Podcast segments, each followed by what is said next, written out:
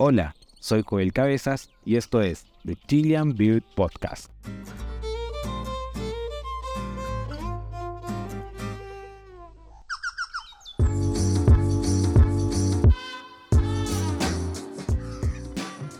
Hola, hola, ¿cómo están? Espero que estén todos muy bien. ¿Quieres aprender qué es un humedal, para qué sirve y cómo las aves ayudan y se benefician de estos ecosistemas? Bueno, en esta entrega del podcast quiero hablarles sobre los humedales, su importancia y las aves. Siempre nos maravillamos con los bellos paisajes que nos entrega este planeta y a veces solo apreciamos la belleza estética que nos transmiten como si de una pintura se tratara. Pero cada paisaje es una mezcla de ecosistemas que tienen mucho más que solo la belleza y los humedales son uno de ellos, que muchas veces ignoramos la importancia que tiene para nosotros y para el planeta.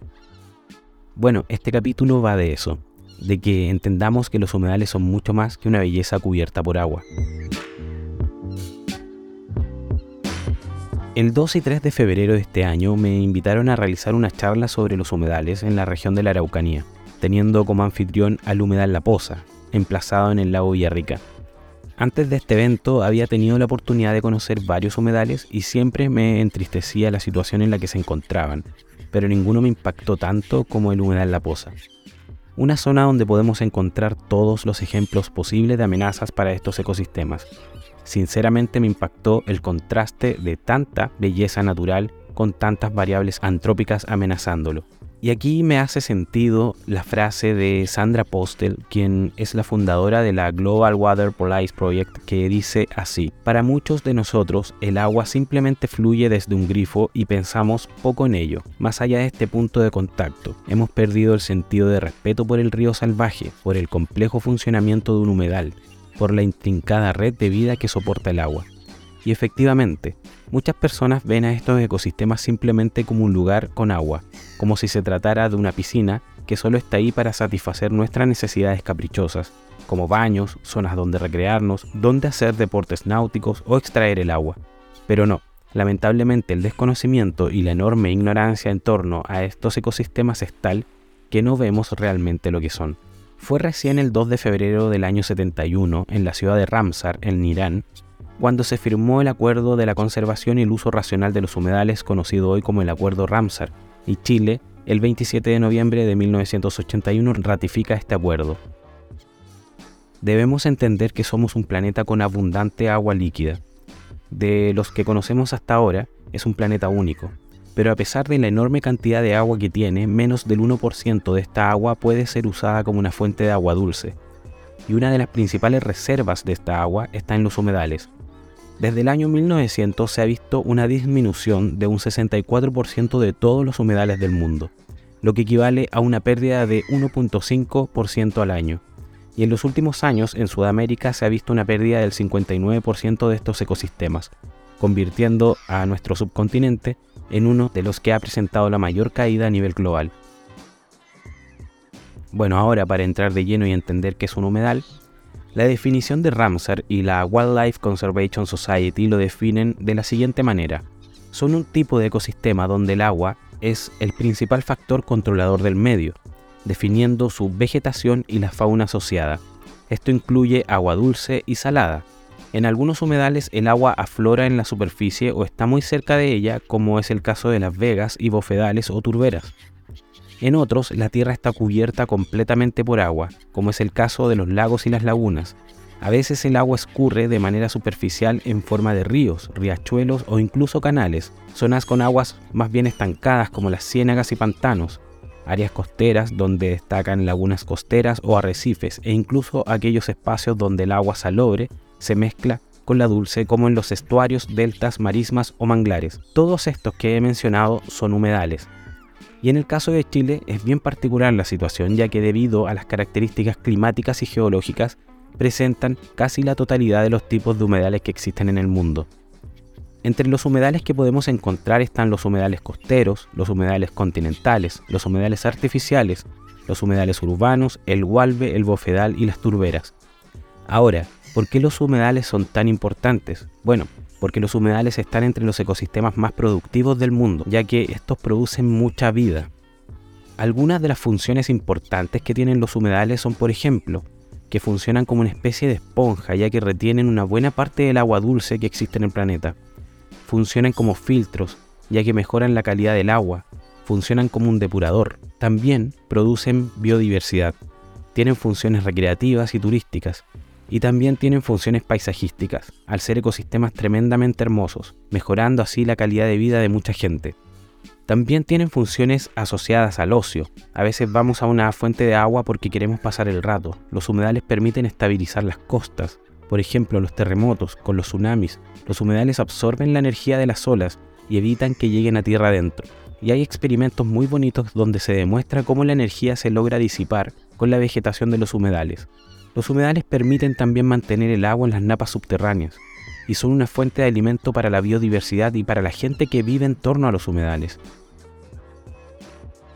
Y ahora, para que entendamos estos números, según datos de la Universidad Católica en una encuesta hecha el 2023, la población asociada a los humedales indica que el 62% de la gente se demora al menos 15 minutos en llegar a un humedal. El 15% de las personas al menos van una vez al mes a un humedal el 47% de la gente encuestada estaba más de una hora en el humedal y el 48% estaba menos de una hora. ¿Qué es lo que hace esta gente en los humedales? Bueno, van a hacer deportes, caminan, pasean o simplemente es parte de su tránsito diario para llegar a sus casas. Y cuando hablamos del efecto contemplativo en un humedal, es un beneficio para la salud mental que se ha visto, según estudios científicos, que disminuye el estrés. Y el 58% de la gente utiliza estos lugares para disminuir el estrés mientras que el 63% solo va porque los encuentra hermosos.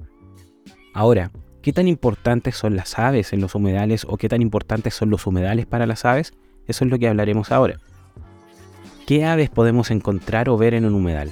Son varias las especies que podemos encontrar, ya que los humedales son demasiado diversos. Recuerden que los humedales crean vida.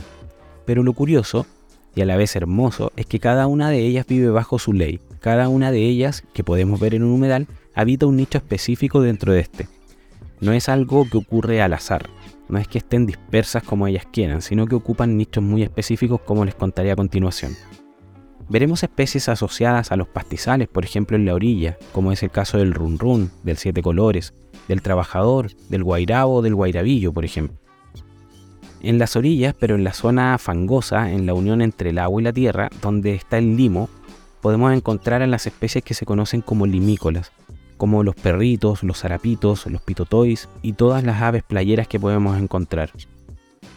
En aguas poco profundas podemos encontrar a otras playeras, o también cazando a los rayadores, que cazan con un estilo bastante particular, rayando con su mandíbula el agua hasta dar con un pez.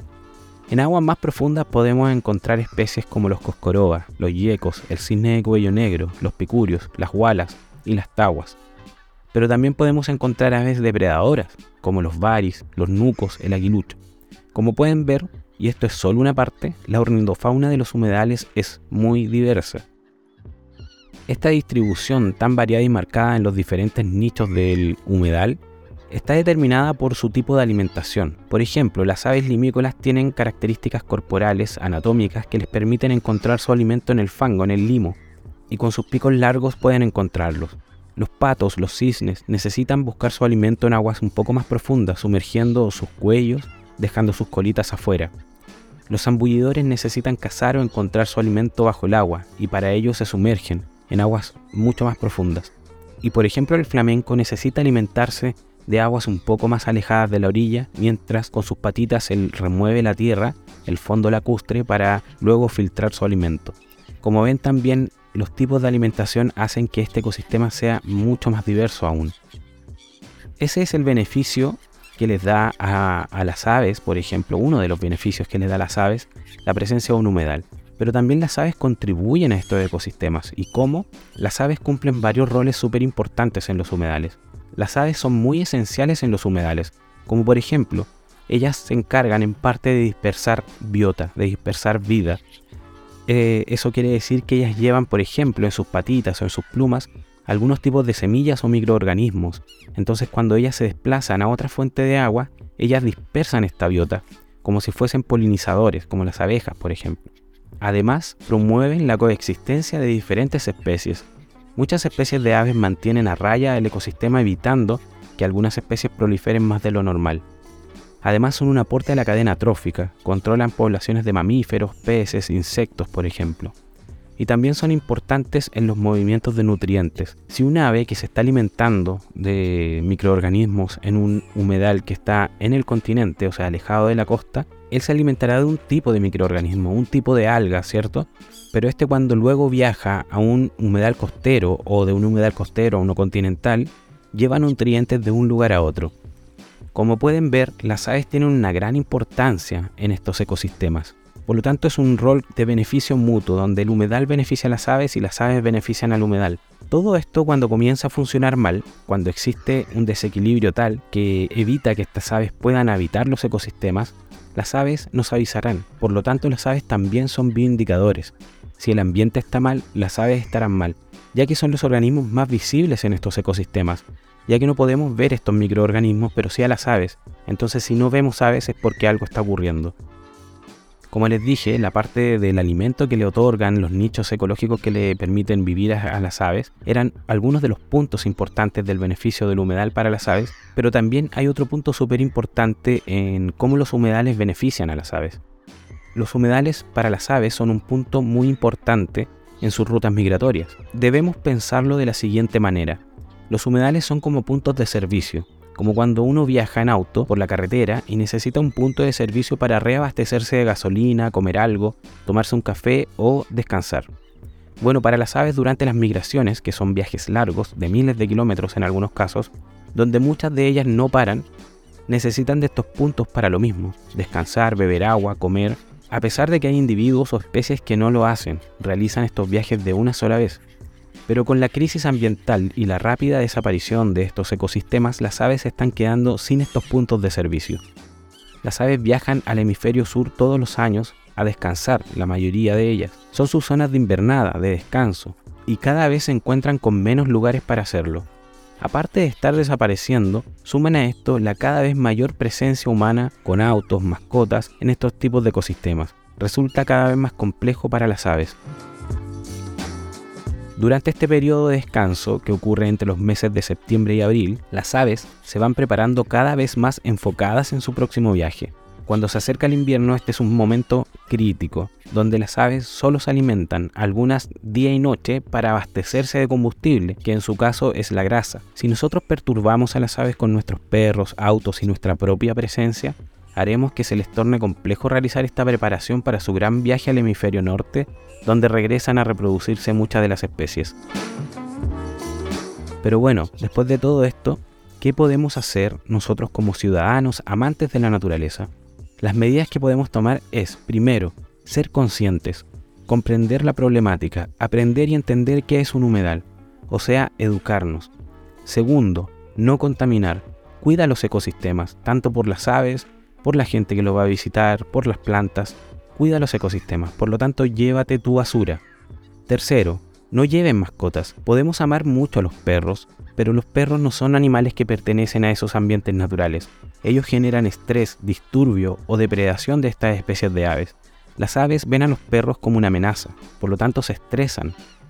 Cuarto, no lleves tu auto a las playas, humedales, a ningún lugar de este tipo no los lleves, no perturbes más de lo que están estos ecosistemas.